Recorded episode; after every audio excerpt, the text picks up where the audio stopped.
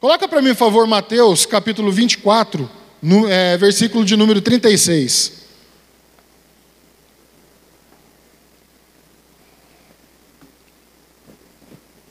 Mateus 24, 36. Feche seus olhos. Quero orar antes de ler esse texto aqui. Pai, em nome do Senhor Jesus, tenho visto que através dos louvores, através daquilo que foi falado na oferta, aquilo que o Senhor já tinha colocado no meu coração, tudo está alinhado para aquilo que o Senhor quer de mandar de mensagem para o teu povo, Pai. Que em nome do Senhor Jesus, nós possamos estar com o nosso coração aberto para receber esta palavra de entendimento, de unção do, do teu trono para o nosso povo aqui, Senhor Deus, para que possamos receber não somente ouvir, mas sermos praticantes daquilo que o Senhor está nos direcionando, Pai. Em nome do Senhor Jesus, nós te louvamos e te agradecemos. Amém. O texto diz assim, ó: Quanto ao dia e à hora, ninguém sabe, nem os anjos do céu, nem o filho, senão somente o Pai. Aqui é o próprio Jesus falando para os discípulos esse texto. Como foi nos dias de Noé, assim também será na vinda do filho do homem. Pois nos dias anteriores ao dilúvio, o povo vivia comendo e bebendo, casando-se e dando-se em casamento, até um dia em que Noé entrou na arca e eles nada perceberam. Até que veio o dilúvio e levou a todos. Assim acontecerá na vinda do filho do homem. Dois homens estarão no campo, um será levado e outro deixado. Duas mulheres estarão trabalhando no moinho, uma será levada e a outra deixada. Portanto, vigiem, porque vocês não sabem em que dia virá o Senhor. Mas entendam isso: se o dono da casa soubesse a que hora da noite o ladrão viria, ele ficaria de guarda e não deixaria que a sua casa fosse arrombada. Assim, vocês também, né, isso inclui nós, vocês também precisam estar preparados, porque o filho do homem virá numa hora em que vocês menos esperam.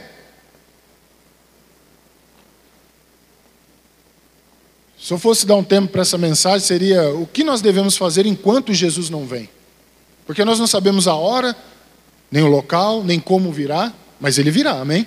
Ele vem, ele vem, isso é um fato. Estamos presenciando aí nas redes sociais, algumas pessoas devem ter visto já, um, um tempo de oração, um, um avivamento que está acontecendo ali no, nos Estados Unidos, né, numa, numa universidade, na catedral de uma universidade.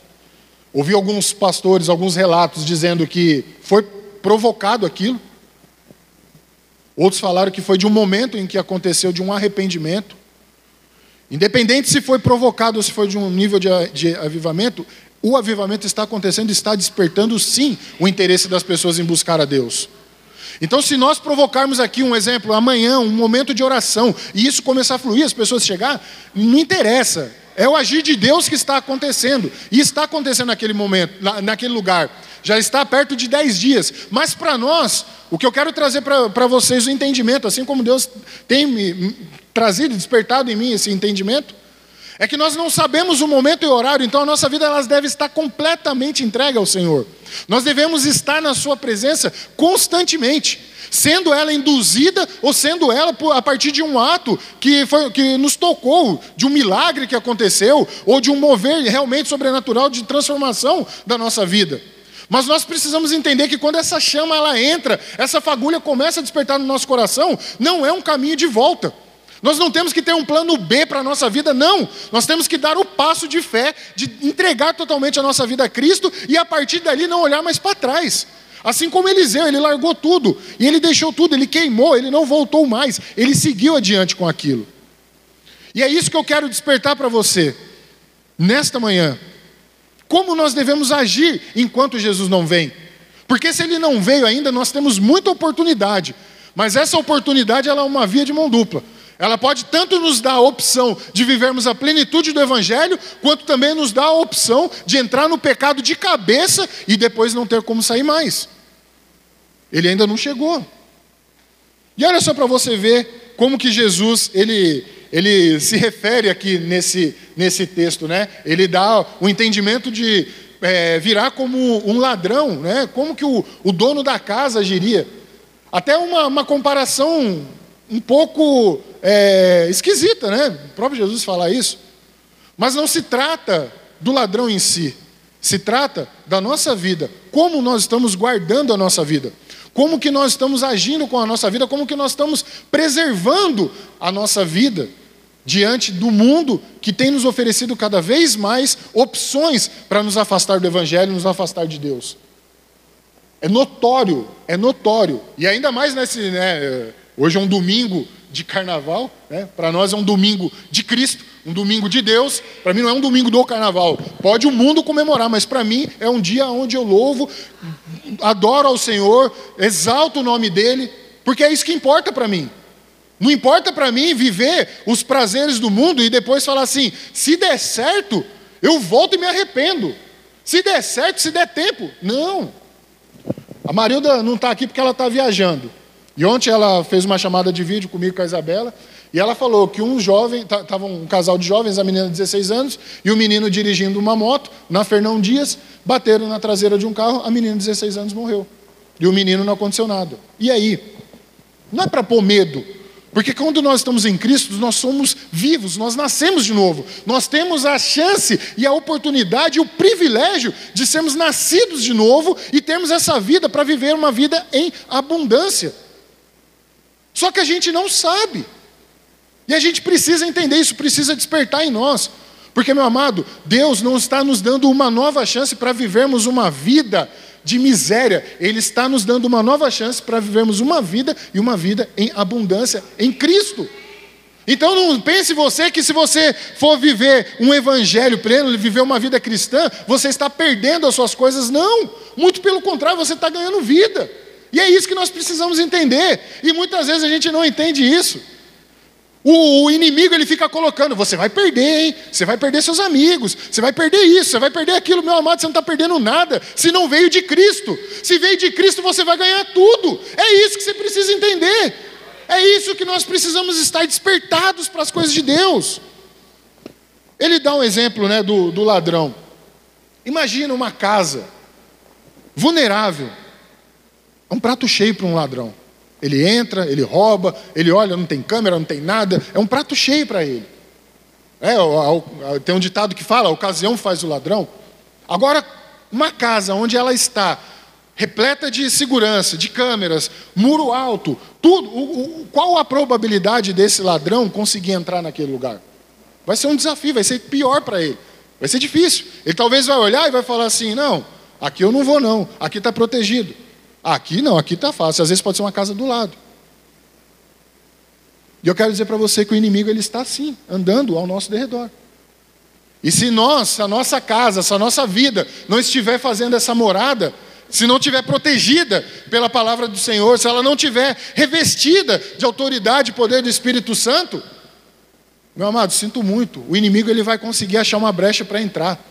E ele vai destruir. Ele vai tentar destruir de todo jeito. Mesmo uma casa que esteja blindada, se essa casa não estiver sendo feita a segurança constantemente, meu amado, não vai adiantar. Tem um, um, um conhecido meu que ele falou assim para mim que ele ligou para mim e falou assim, cara, você sabe se numa região, vou, vou até preservar para não, não caguetar ele no sentido do local. Mas olha só para você ver, ele tem um estabelecimento e do lado ele falou assim: Você sabe se o fulano lá tem câmera? Eu falei, por quê? Ele falou, não, cara, que bateram na minha moto e eu fui pedir a câmera e ele falou que não está funcionando. Então quer dizer, aparentemente tinha uma câmera, tinha segurança, mas não estava funcionando. De que adianta? É igual a minha vida e a sua, de que adianta se a gente só falar assim, não, eu vou até Cristo, eu gosto da igreja, eu gosto dos cultos de lá, é muito legal, a banda é boa, mas e a sua vida com Cristo, como é que está? Será que você está assumindo esse compromisso mesmo?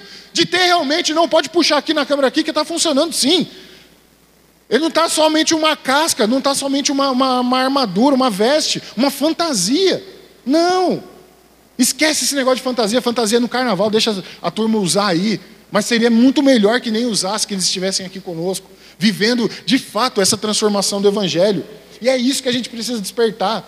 Não é somente para nós, é para vocês também, para todos, todos, todos. Quantos aqueles que são chamados de filho, que nós herdamos a herança do Senhor, nós temos que ter essa responsabilidade de levar a palavra do Senhor, de falar e manifestar através das nossas atitudes, é esse amor do Evangelho, através das nossas ações.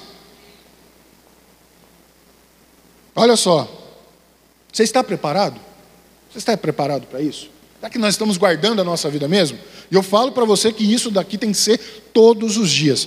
Todos os dias é uma luta para nós, mas todos os dias nós temos a vitória. Aí você fala assim: ah, pô, mas luta é briga? Não. É luta pelos desafios que o inimigo vai tentar sempre minar. Mas se a gente estiver revestido de autoridade do Espírito Santo, ele não vai conseguir ter força, porque em Cristo somos mais que vencedores. Amém? Você pode dar um aplauso ao Senhor aí?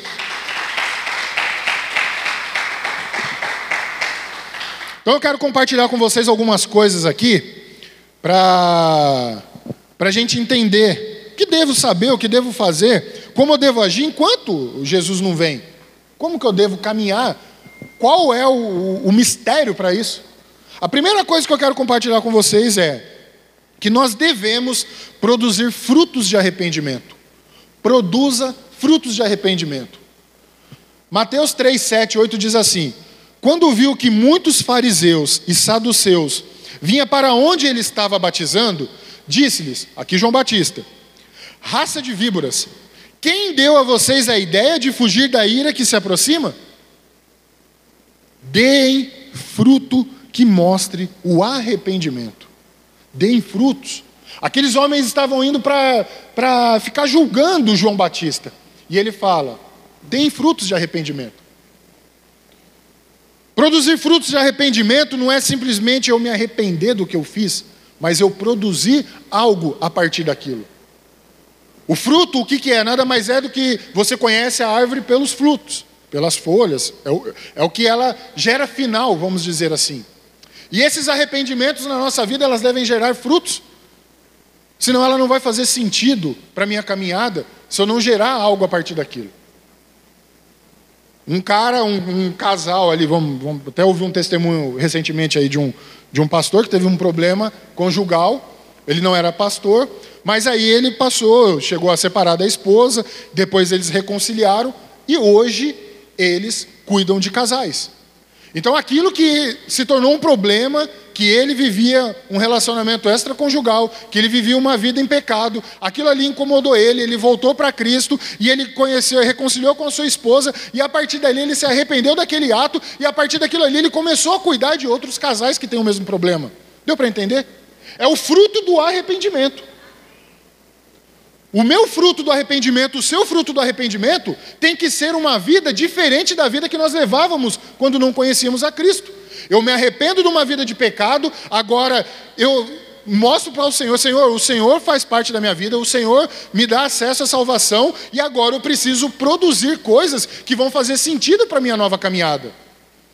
Muitas vezes nós não produzimos, não, não, não, não é, é, nos separamos daquela vida do passado e queremos e esperamos em Deus que Ele faça alguma coisa para nós. Não, nós vamos precisar mostrar que há diferença quando nós temos esse encontro com Cristo. Não tem como não gerar frutos se não houver o verdadeiro arrependimento. Senão é somente um remorso. Senão é somente uma fala. E a gente precisa mostrar. Olha só para você ver. Lucas, coloca para mim Lucas capítulo 19, verso de número 1. Lucas 19, 1. Olha só o que, que o fruto de arrependimento faz. Jesus entrou em Jericó e atravessava a cidade. Havia ali um homem rico chamado Zaqueu, chefe dos publicanos. Ele queria ver quem era Jesus. Olha só para você ver, um cara rico, chefe dos publicanos, aqueles que cobravam impostos. Então não era um cara bem visto pela sociedade, mas ele já tinha sido despertado. Eu quero ver quem é esse Jesus. É, mas sendo de pequena estatura, não conseguia, por causa da multidão. A multidão, Jesus está entrando ali, a multidão seguindo, e aquele cara de baixa estatura, ele procura subir num lugar para ver aonde que Jesus estava. Assim, correu adiante e subiu numa figueira brava para vê-lo. Eu quero chamar sua atenção para pro, o que esse Zaqueu fez, né, o que esse homem fez, para que ele pudesse chegar até Cristo. Você conseguiu ver algum empecilho travar esse homem de chegar perto de Jesus? E isso tem que ser incomodado em nós. Para nós chegarmos em Jesus, nós não podemos arrumar desculpas. Ele poderia ter arrumado desculpa porque ele era um publicano, que ele não era contrário a, a, a, ao que Cristo pregava. Ele poderia falar que ele era muito baixinho, que ele não, não tem oportunidade, então deixa para lá. Ele poderia falar assim: tem muita gente aqui, eu não vou conseguir chegar. Ele poderia arrumar N desculpas, mas não. É, o texto ainda fala que ele indo adiante, ele subiu numa figueira, pois Jesus ia passar por ali. Ele se antecipou.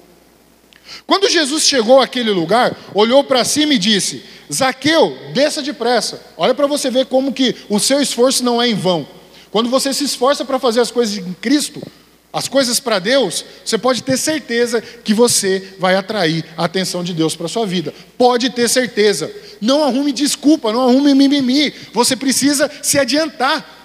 Eu já disse aqui outras vezes: ninguém consegue arrumar milagre parado, nós temos que correr atrás. Mas eu não tenho capacidade, mas você vai ter pessoas intercedendo por você, mas você vai ter esforço da sua parte também.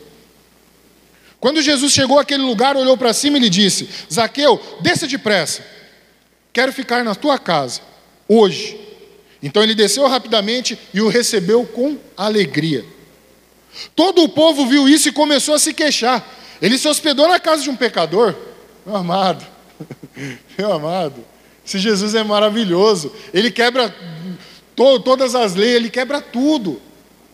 Pastor, eu não consigo ir para a igreja, eu não consigo ir para o culto. Você não conhece minha vida, meu amado, vem. É disso que Jesus gosta. Ele quer te tirar dessa vida para que haja um, um verdadeiro arrependimento.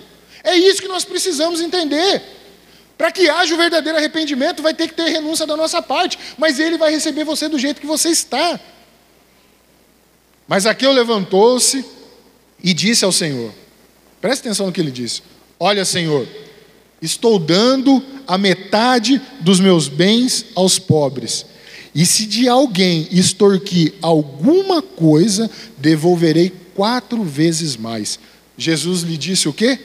Hoje houve salvação nesta casa, porque este homem também é filho de Abraão, pois o filho do homem veio buscar e salvar o que estava perdido. Meu amado, esse homem aqui, ele era um publicano, ele tirava dinheiro, ele extorquia, não tinha lei para ele, eles usavam da lei deles, e esse homem, ele sentiu no coração: eu vou restituir mais. Ou seja, houve um verdadeiro fruto de arrependimento desse homem. E o que Jesus falou para ele? Hoje houve salvação na tua casa. Meu amado, você não está entendendo? Nós precisamos gerar frutos do nosso arrependimento. Não é simplesmente você vir aqui, não, é você se dispor ao Senhor falar: Senhor, o que, que eu posso fazer? Se eu pecava, se eu trair, eu não vou trair mais, vou cuidar de gente que trai.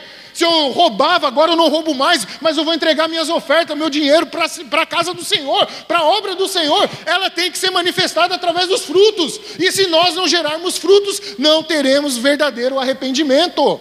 Você pode estar 20, 30 anos como um cristão, frequentando uma igreja, mas se não houver fruto de arrependimento, nada vai valer a pena.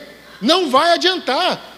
Ah, mas eu tenho história. Não adianta. Não adianta, porque eu já vivi assim. Eu já vivi de uma ilusão achando que só o fato de eu estar indo na igreja já estava resolvendo. Não. Foi necessário uma atitude da minha parte, foi necessário renúncia, foi necessário sacrifício, foi necessário abrir mão de amizades, foi necessário abrir mão de muita coisa para poder estar vivendo a plenitude do Evangelho na minha vida. E se não gerar fruto, não adianta. E isso pode acabar, se você não se manter constante todos os dias. Se não for constante todos os dias, você pode perder. Se você não alimentar com água essa árvore que gera fruto, ela seca e ela apodrece e ela cai. Você precisa alimentar todos os dias. Que em nome do Senhor Jesus haja frutos verdadeiros de arrependimento da nossa vida para que o Senhor possa não somente confiar coisas, mas se alegrar para que haja salvação em nossa casa, na nossa vida. Em nome de Jesus, amém? Você pode dar um aplauso ao Senhor aí? Segunda coisa que eu quero compartilhar. Devemos ser discípulos de Cristo e não seguidores. Devemos ser discípulos e não seguidores. João, capítulo 6, verso de número 60. O texto diz assim: Ao ouvirem isso, muitos dos seus discípulos disseram: Dura é essa palavra. Quem pode suportá-la? Sabendo em seu íntimo que os seus discípulos estavam se queixando do que ouviram, Jesus lhe disse: Isso escandaliza? O que acontecerá se vocês virem o filho do homem subir para onde antes estava? O espírito da vida, a carne não produz nada que se aproveite. As palavras que eu disse são espírito e vida. Isso daqui já é o suficiente para você não se incomodar com nenhuma palavra do Senhor, porque ela muda e ela transforma. Só que tudo que muda, tudo que transforma, ela vai gerar um desconforto, mas não é um desconforto que a gente não pode suportar. É um desconforto que nós temos a capacidade para suportar. E essa capacidade, quando a gente decide aumentar, ela dobra. E quando Deus derrama, Ele derrama em dobro as bênçãos dobradas para a nossa vida, amém? Então vamos continuar aqui. O espírito da vida é o espírito da vida. A carne não produz nada que se aproveite. As palavras que eu disse são espírito e vida. Contudo, há alguns de vocês que não creem. Pois Jesus sabia desde o princípio quais deles não criam e quem o iria trair. E prosseguiu: É por isso que eu disse a vocês que ninguém pode vir a mim, a não ser que isto lhe seja dado pelo Pai. Daquela hora em diante, muitos dos seus discípulos voltaram atrás e deixaram de seguir. Ou seja, eles eram apenas seguidores, espectadores. Tudo aquilo que Jesus fazia, todas as suas transformações, era apenas um entretenimento para que eles pudessem ver o agir de Deus. E muitas vezes nós viemos ao culto para ver um entretenimento, nós esperamos algo que não é real. E nós precisamos ter experiências reais com Cristo. E isso precisa partir da mudança do nosso interior. Nós precisamos ser discípulos e não seguidores. Nós precisamos ir atrás do Senhor, não para ver os milagres acontecer, mas para nós vivermos essas experiências com Ele. É isso que nós precisamos ser: discípulos, aprender. Discípulo, você aprende e passa. Você vai aprendendo e vai passando, você vai discipulando, você vai sendo discipulado e vai discipulando, e isso daí vai aumentando essa cadeia. Já disse, nós estamos vivendo aquilo que foi escrito há dois mil anos atrás, nós estamos vivendo hoje porque eles não pararam, eles não deixaram morrer o evangelho por conta de decapitação de apóstolo ou morte de, de, de pessoas que defendiam o protestantismo. Não, ninguém foi parando, não. O evangelho foi ecoando até os dias de hoje e ele precisa continuar até a volta de Cristo, porque Jesus vai voltar, ele ainda não voltou, mas nós temos que dar sequência nisso. E cabe a nós sermos discípulos para discipular e não ser seguidores para morrer em nós a mensagem e acabar. Eu sou um simpatizante da palavra do Senhor. Não, nós temos que viver. O Evangelho é vida. Nós temos que viver o Evangelho, viver essa transformação diária, criar coragem e ousadia para a transformação que houve na nossa vida, a gente dá continuidade, a gente não, não, não se acovardar, não, a gente precisa levar isso adiante, é um discipulado. Daquela hora em diante, muitos dos seus discípulos voltaram atrás e deixaram de segui-lo. Jesus perguntou aos doze: Vocês também não querem ir? Aí vem aquela, aquele texto, né? Que faz sentido para nós. Ele faz sentido. Ele faz sentido. Vocês também não querem ir? Senão, Simão Pedro diz: Senhor, para onde iremos? Se só tu tens a palavra de vida eterna. Aleluia! Para onde eu vou voltar? Eu vou voltar para aquela vida miserável que eu levava. Eu vou, levar, vou voltar para uma vida de pecado, onde eu era escravo do inimigo. É para lá que eu vou voltar? Hoje eu tenho liberdade, eu tenho minha família, eu tenho tudo que eu preciso, eu tenho Cristo. Para que, que eu quero mais alguma coisa? Para onde que nós vamos voltar, meu amado? Não pare. Não pare por causa disso. Não pare por causa de qualquer circunstância. Ah, mas você não está entendendo. Eu estou entendendo. Problema todo mundo vai ter. Todo mundo tem problema, eu tenho problema, gente, pelo amor de Deus. Eu não subo aqui no altar, não, não somos santos. É, pastor, a gente é santo? Ninguém é. Mas nós temos que buscar a santificação. Eu vou falar isso adiante. Mas nós temos que entender que desafios, lutas, problemas vão ter. Faz parte da nossa vida, a gente está na terra. A gente está aqui andando. Tem que trabalhar, tem conta para pagar, tem tudo. Tem desavença com o irmão, mas você tem que perdoar. Ué, eu tenho briga, eu não consigo falar com. Mas perdoa? No, no, pessoal no trabalho me isola. Ué, mas você não está sozinho, você tem Cristo. Busque outras pessoas que não te isolam. Perdoa eles, ore por eles e amém, continua a sua vida. Melhor ainda que daí você não se envolve em motins, né? Você vai trabalhar mais focado ainda. Meu amado, a gente só precisa mudar a ótica. A gente costuma muito é, é, é, é, ouvir essa palavra, a gente romantiza muito o problema, romantiza muito o pecado e esquece de viver a simplicidade do Evangelho. É esse é o problema. Mas ninguém cuida de mim, ninguém. Para. Olha a igreja aqui. Nós somos irmãos. Busque irmãos, procure, converse, manda uma mensagem. Estou precisando de ajuda. Fala comigo, manda uma mensagem. Mas a gente prefere romantizar. Então a gente precisa ter essa consciência assim, que nós não devemos romantizar, e sim viver a plenitude da simplicidade do Evangelho. Sendo discípulos, nós vamos entender. Sendo seguidores, não vai fazer sentido, porque você não vai estar fortalecido. Vai ser uma, uma, uma, uma, uma não vai ser uma árvore plantada junto ao ribeiro. Não, você vai ser aquela coisa superficial, hidropônica. É hidropônico, né? Quando você é só gerado ali na água, mas você, você puxou, saiu. Não tem raiz. Ele gera até uma raiz, mas é na água, ele não está não, não tá na terra, não tem, não tem sustentação. Os admiradores, eles vão em busca de sinais. Os admiradores, eles vão andando, glória a Deus não é o, o caso aqui, mas você vê quantas pessoas falam assim, está tendo lá uma, uma, um momento, vai vir um pastor numa igreja que expulsa demônio, aí vamos lá. Está tendo não sei o que na outra igreja, vamos lá. Ah, aí a pessoa fica indo, ele é um admirador, ele é um espectador.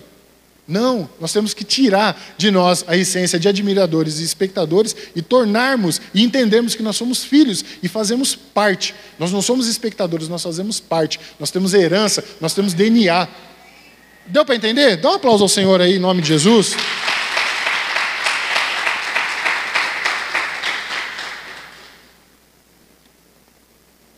Terceiro ponto que eu quero compartilhar com vocês aqui. Enquanto Jesus não vem, o que, que eu devo fazer enquanto ele não vem, enquanto não é chegada a hora? Eu devo aumentar. Se eu não tenho, eu devo ter. Mas se eu tenho, eu devo aumentar uma vida de oração.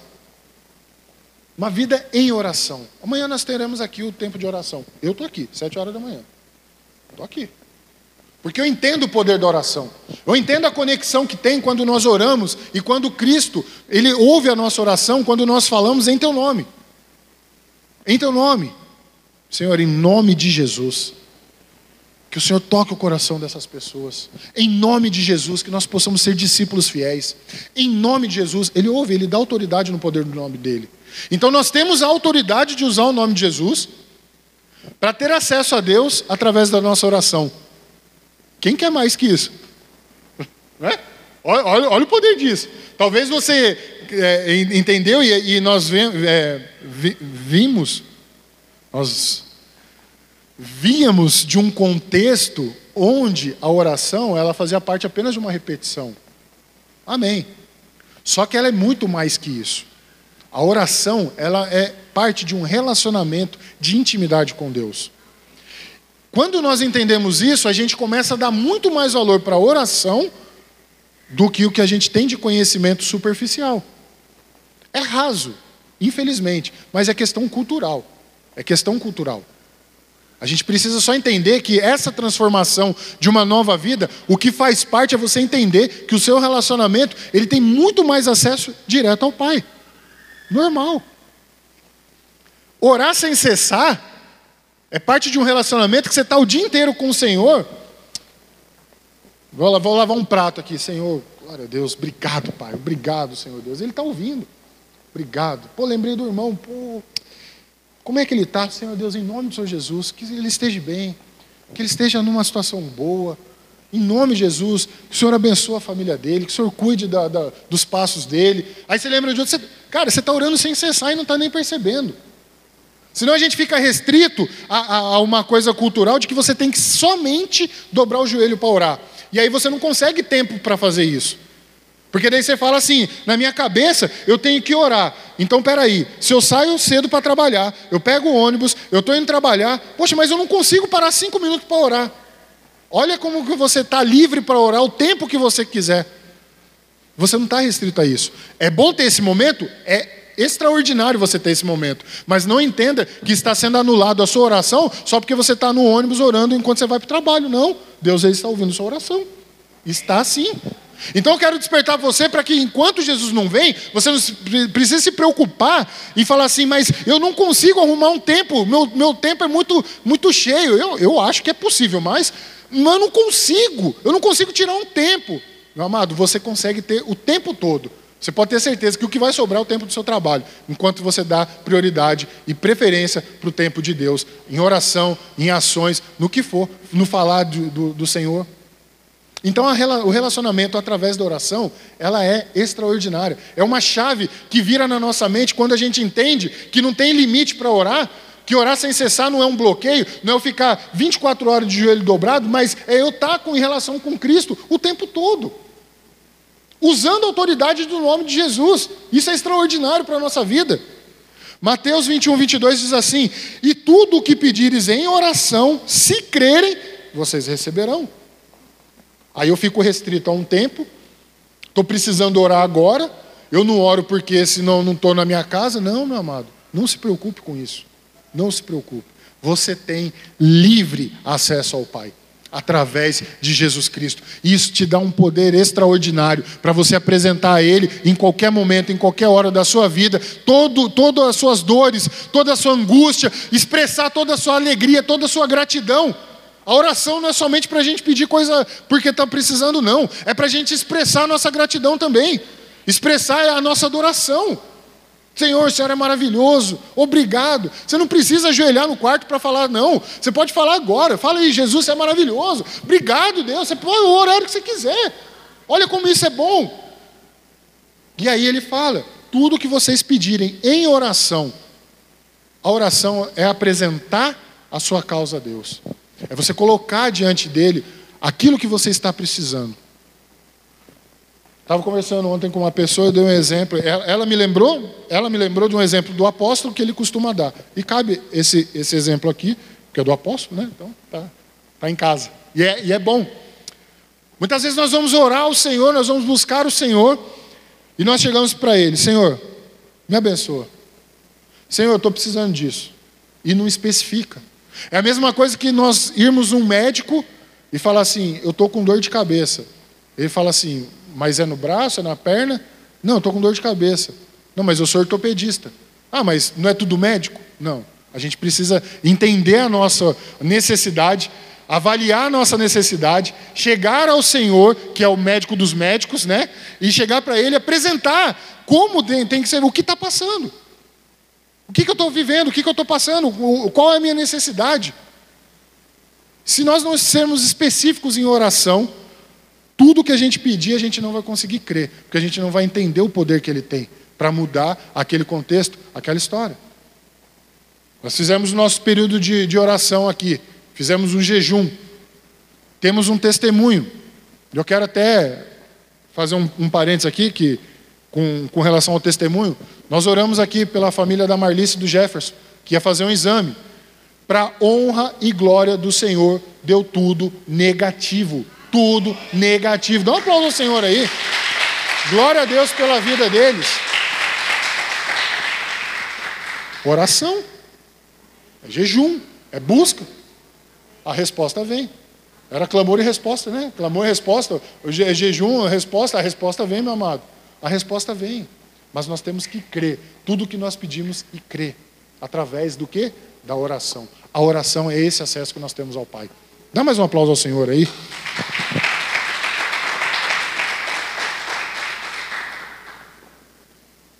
Outro ponto que eu quero compartilhar com vocês aqui.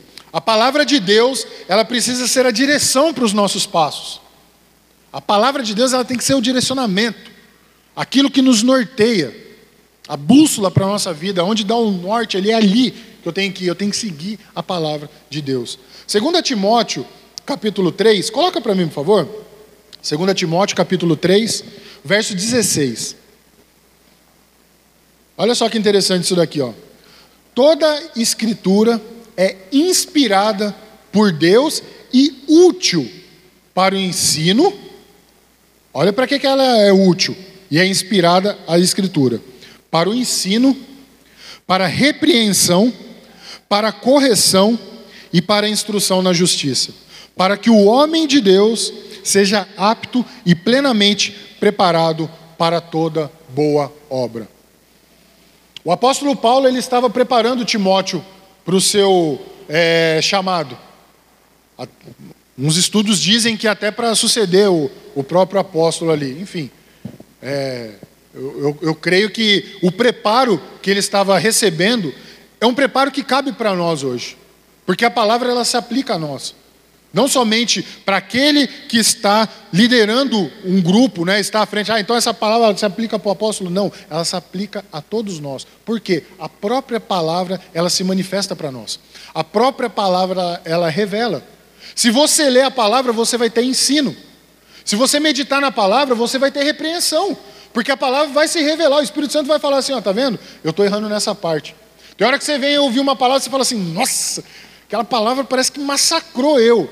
É a própria palavra. Então eu não vou trazer o contexto dele estar tá falando simplesmente para Timóteo como um discípulo dele. Não somente isso, mas para nós que somos discípulos, para nós que não desejamos viver uma vida superficial, mas uma vida até que ele venha de uma maneira plena. E para isso nós precisamos entender que a palavra de Deus, ela é a direção para os nossos passos. É a palavra de Deus que vai nos guiar. Não adianta você querer buscar respostas somente nas pessoas, você primeiro tem que buscar na palavra de Deus. Ela vai trazer ensino para nós. Didaticamente falando, ela traz ensino sim. Ela vai trazer a repreensão, porque tem vezes que nós estamos fazendo coisas, parece que fala assim, nossa, o amigo já falou, o pastor já falou, a, a, a, esposa já falou, o marido, todas as pessoas já falou, e você não. não mas, ah, Está tranquilo, já aconteceu isso comigo. De um fulano ligar e falar assim, cara, está acontecendo alguma coisa, porque, nossa, parece que Deus estava me incomodando de você, e eu não estava entendendo a, a, como eu estava, eu precisava ser repreendido. E aí vem a palavra de Deus, e ela vem e repreende. E a palavra de Deus, ela é a verdade.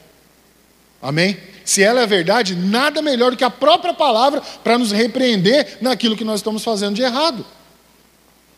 A palavra de Deus, ela é útil para correção.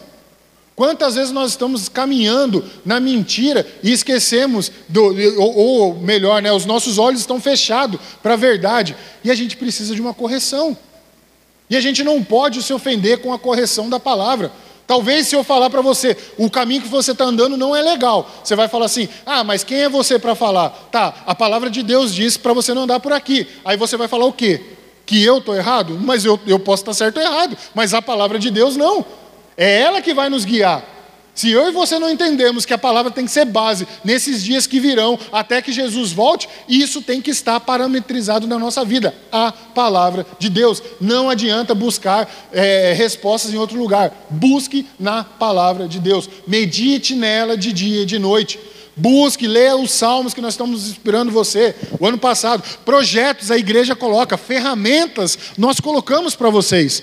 Mas precisa ser despertado em vocês o entendimento, né, vocês que eu digo, me perdoe, mas eu estou me incluindo, não é? Senão fica né, um negócio esquisito eu falando para vocês, não. É nós, para nós. A palavra de Deus é para nós. A orientação. É ela que tem que nos direcionar para os passos que devemos seguir até a volta de Jesus. É a palavra de Deus. Ela é útil também para a instrução da justiça. Como que nós devemos assumir esse compromisso da palavra de Deus, da justiça da palavra de Deus? Ela é justa. Ah, mas as pessoas estão sendo injustas comigo. Não, mas o que você fez para que sejam injustos com você? Você está caminhando certinho na palavra de Deus? Está andando conforme a palavra de Deus direciona? Tô. Então você não está errado, você está sendo justo. E Deus ele é justo conosco. Deus ele é justo o tempo todo.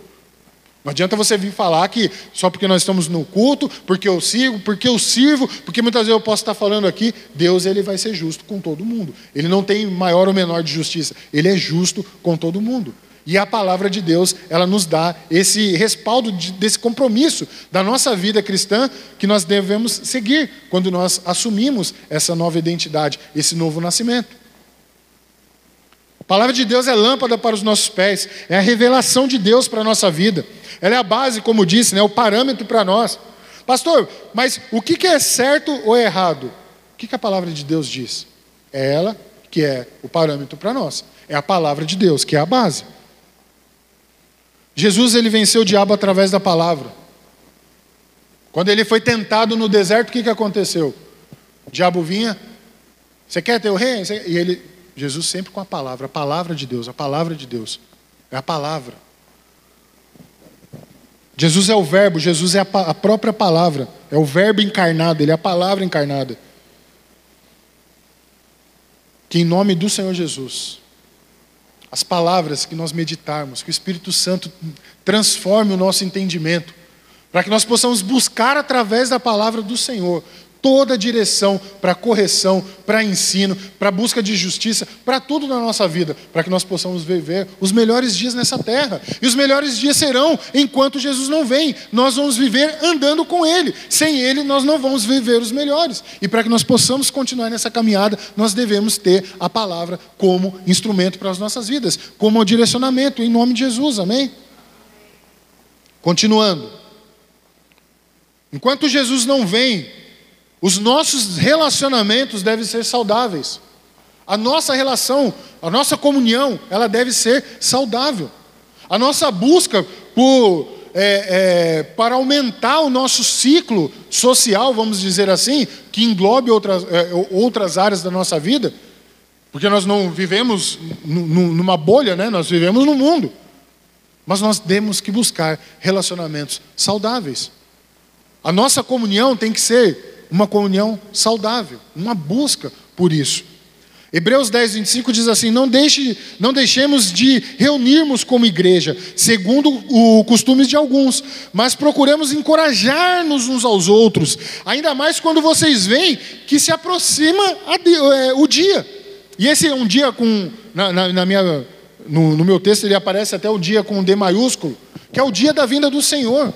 Até lá nós temos que buscar nos reunirmos como igreja, buscar encorajarmos uns aos outros, nos apoiando uns aos outros. Pô, cara, eu não estou vendo você no culto, cara, vamos lá. O que está acontecendo? O que, que eu posso ajudar? Vamos estar tá junto em oração. Pô, cara, os caminhos que você está indo aí, cara, olha o que, que a palavra de Deus diz. É buscar, induzir esse relacionamento. Não esperar também somente do outro, mas você ser esse agente de indução do relacionamento com outras pessoas. Olha que maravilhoso que é. Se todo mundo ficar esperando alguém falar, ninguém vai falar. Agora, se todo mundo for conversar uns com os outros, isso daqui vai borbulhar, vai ferver, vai bombar isso aqui. Por quê? Porque está todo mundo buscando a mesma coisa: comunhão, encorajando, encorajando uns aos outros buscando esse relacionamento, fomentando esse relacionamento uns com os outros, sabendo a necessidade uns dos outros. Eu posso ter uma eu posso estar pleno em uma área, mas posso estar necessitado numa outra. Conversando com uma pessoa, eu posso descobrir o que, que ela pode me ajudar nisso aqui. E eu posso descobrir, eu posso descobrir conversando com uma pessoa, o que, que aquilo que fez bem para a minha vida pode ajudar o outro. Agora nós vamos optar pelo quê? Viver isolado? Viver sozinho? Viver reprimido? Ou nós vamos mudar essa história da nossa vida e vamos dar esse passo de fé, falar: não, eu vou ser desse que vai encorajar a igreja assim, eu vou ser desse que vou levar a palavra do Senhor, eu, sou, eu vou ser desse que vou testemunhar o que Deus está fazendo na minha vida, para mostrar para outras pessoas o poder do Evangelho, o poder da transformação, mostrar os frutos do arrependimento através da minha comunhão com os irmãos. Olha quanta ferramenta poderosa nós temos para que nós possamos viver esses dias, os melhores dias da nossa vida, até que se aproxime o dia. Comunhão é fundamental, meu amado. Comunhão é fundamental. Relacionamento é fundamental. Mas ele precisa ser saudável. Se nós tivermos. Eu dei um exemplo. A, a Bíblia fala que nós nascemos no pecado. A nossa natureza da carne ela é tendência, ela é tendenciosa ao pecado. Se eu chegar para alguém e falar bem de uma pessoa para um outro, eu estou conversando com uma pessoa, eu falo assim, ó, fulano de tal, ele é bênção. Essa pessoa ela vai precisar ter algumas, é, é, ter alguns entendimentos para validar aquilo que eu falei. Ele vai entender, ele vai falar assim, não, eu vou buscar essas características que ele tem para me descobrir que essa pessoa é boa. Por quê? Porque você falar bem de uma pessoa, a pessoa ainda fica meio com o pé atrás. Agora, a nossa natureza pecaminosa, ela, ela nos dá uma, um, um, um, um outro parâmetro. Se eu chegar para alguém e falar assim, fulano de tal, não vale nada. Cara, ele não precisa ir lá perguntar ou querer tirar a prova se a pessoa é boa ou não. Ele já na hora ele vai falar assim, é, também vi ele lá, nossa, nada a ver, né? Pronto. Porque a nossa natureza, ela, é, é, ela traz essa raiz de pecado. Então nós sempre vamos ter que provar o que é bom para as pessoas. Agora, por que, que eu estou falando isso para você? Porque se o seu relacionamento estiver fundamentado fora dos princípios da palavra de Deus, se o seu relacionamento estiver com pessoas que não querem compromisso com Deus, você está muito mais propenso a se afastar do que, do que trazer todo mundo, todo o grupo para dentro do, do, da igreja. Eu, por causa da nossa natureza. Você não consegue lutar com isso. Você tem que ter força em Deus para vencer o nosso pecado. É em Cristo que nós vamos vencer o pecado. Se a gente querer vencer com a nossa força, a gente não vai conseguir. Faz o teste para você ver. Quer dizer, melhor, não faça. Porque eu tenho certeza que vai ser muito mais propenso, num grupo de pessoas, você se afastar do que você entrar para os caminhos do Senhor ou trazer todo esse grupo para dentro. É muito mais difícil. Por isso que a nossa vida precisa estar mudada. Por isso que os frutos têm que aparecer. Para as pessoas olharem e falar assim: não, eu estou vendo mudança em você. Eu estou vendo que a sua fala mudou. Eu estou vendo que as suas atitudes mudaram. Senão o que, que vai acontecer? Você, é, Pedro teve isso, né? Pedro, quando negou a Cristo, aconteceu exatamente a mesma coisa. Ah lá, ele fala igual eles. Não, não, eu não falo, não. Pedro começou a negar a Cristo. Por quê? Mas a fala, as ações, mesmo que ele quisesse negar, a fala dele mostrava de quem ele era, quem ele era. Nós precisamos ter isso. Mas muitas vezes nós queremos, é, usamos o falso engano, isso é um engano, tá? Não, mas tá tudo tranquilo, tá no controle, eu estou com eles aqui, eu conheço essa turma aqui. Trabalho acontece muito isso, escola acontece muito isso, ou alguns ciclos, até mesmo dentro de casa, na família. Muitas vezes a família ainda não foi alcançada e a pessoa, ela, para agradar, para não, não, não causar um mal ali, ela começa a se afastar e vai tentando agradar, agradar, agradar, e quando vê ela já está fora. É muito mais difícil isso acontecer. Agora, nós temos que lutar diariamente com a nossa natureza pecaminosa. Diariamente, nós temos que renunciar.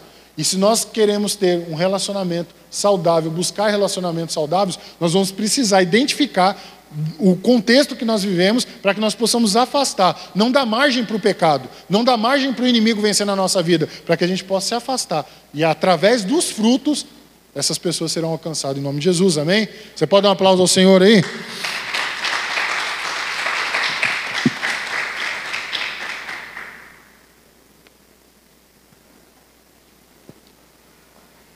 Precisamos ser firmes e constantes durante essa caminhada até que Jesus venha. Firmes e constantes. 1 Coríntios 15, 58 diz assim: Portanto, meus irmãos, portanto, meus amados irmãos, mantenham-se firmes e que nada os abale.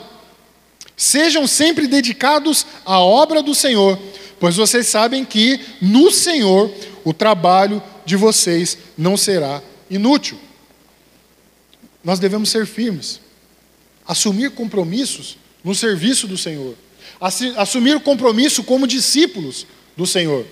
Pastor, mas eu não tenho tempo de assumir um compromisso para trabalhar, mas você consegue assumir um compromisso como discípulo do Senhor, como aquele que leva a palavra do Senhor, como aquele que, que não se abala por qualquer coisa e se dedique à obra do Senhor. Quantas pessoas desistem da caminhada? Quantas pessoas nós vemos que desistem de servir, desiste de alguma coisa por conta de alguma adversidade que está passando. Como eu disse, todos nós passamos. Agora, isso não é segredo para ninguém, as lutas que nós vamos enfrentar. Agora, nós vamos nos abalar por causa disso. Ao invés da pessoa buscar mais em Cristo, eu, eu lembro, eu lembro que uma vez, eu, quando eu treinava, eu estava assim meio cansado, meio gripado. E eu falei pro, pro professor, falou, cara, eu não vou porque eu estou meio gripado. Ele falou, não, cara, aí que você vem. Aí soa, libera tudo esse negócio. E muitas vezes acontece ao contrário, né? Na igreja acontece, quer dizer, da mesma forma. A pessoa ela tá mal, ela não tá legal, ao invés dela vir para a igreja, não. Aí ela se afasta, ela não vai. Ah, hoje eu estou cansado. Ah, não aguento mais essa luta, não aguento mais. Aí a pessoa vai se afastando. Não, meu amado, nós precisamos ser firmes e constantes. A luta vai vir, as adversidades vai vir, mas meu amado é muito mais vitória do que luta. É muito mais ensino através das adversidades do que derrota. É muito mais ensino que nós temos. Nós temos muito mais o que aprender ao longo da nossa trajetória, da nossa caminhada cristã, do que derrota. Você pode ter certeza disso. Adversidade não é derrota. Luta não é derrota. Derrota é você ficar parado e não enfrentar. Isso é derrota. A pessoa até profetiza a luta, né? Nossa, não estou aguentando. Meu dia está corrido, está uma luta. Não, meu amado. Você tem que declarar vitória para a sua vida. Você tem que declarar vida para a sua vida. Não morte. Não, eu vou ficar parado. Não, você tem que declarar vitória mesmo. Não, eu vou conseguir hoje, vamos, vamos.